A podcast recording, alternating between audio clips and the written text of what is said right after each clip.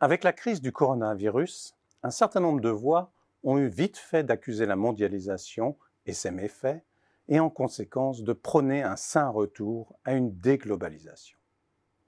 Porter un regard critique ne peut jamais faire de mal, et il est certain que les questions notamment d'ordre environnemental méritent plus que jamais d'être posées dans la période actuelle. Mais avant toute chose, il peut être intéressant de se demander ce que ce mouvement de déglobalisation, s'il advenait, impliquerait pour l'industrie européenne. À titre exploratoire, nous avons ainsi étudié quelle était la situation des plus grandes multinationales mondiales. Voici déjà quelques conclusions tirées de l'observation des 25 plus importantes entreprises selon le classement annuel de la revue Fortune. Quand on observe ces entreprises depuis l'an 2000, il apparaît que les entreprises européennes ont connu une sorte d'âge d'or à la fin de la première décennie. Entre 2006 et 2009, la moitié de ce top 25 était composée d'entreprises européennes. Depuis, nous pouvons observer que la part des multinationales européennes est revenue autour du tiers, ce qui était approximativement déjà la situation au début de la période.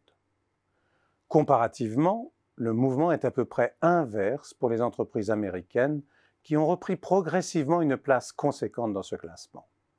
Pour ce qui est des entreprises asiatiques, elles représentaient plus de 40% du total en 2000. Depuis ce pic, elles ont connu un fort tassement et progressent lentement depuis les dix dernières années, sans encore avoir retrouvé leur sommet d'il y a 20 ans. Quand on observe plus spécifiquement l'activité économique récente de ces grandes multinationales, on aperçoit un contraste frappant. Sur la base des chiffres de 2019, on constate que les multinationales européennes réalisent presque 50% de leur chiffre d'affaires dans leur région d'origine et globalement environ 25% dans chacune des deux autres régions, Amérique et Asie. La situation est extrêmement contrastée avec les entreprises de ces deux autres régions. En effet, les entreprises américaines réalisent près de 75% de leur chiffre d'affaires dans leur région d'origine, contre 16% en Europe et moins de 10% en Asie. Quant aux entreprises asiatiques, c'est près de 80% de leurs revenus qu'elles réalisent dans leur région d'origine, pour 13% en Amérique et moins de 10% en Europe. Quelles leçons tirer de ces chiffres? Deux, au moins. D'une part, que les entreprises européennes affichent un niveau de globalisation beaucoup plus élevé que leurs homologues américaines et asiatiques.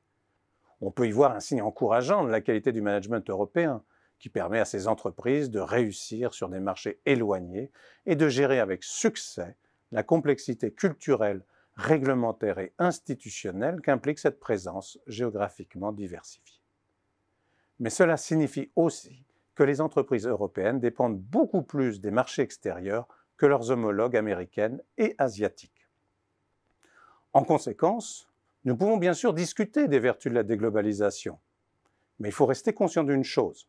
Si un tel mouvement venait à se déclencher de manière conséquente, ce sont d'abord les entreprises européennes qui en souffriraient le plus. Autant le savoir.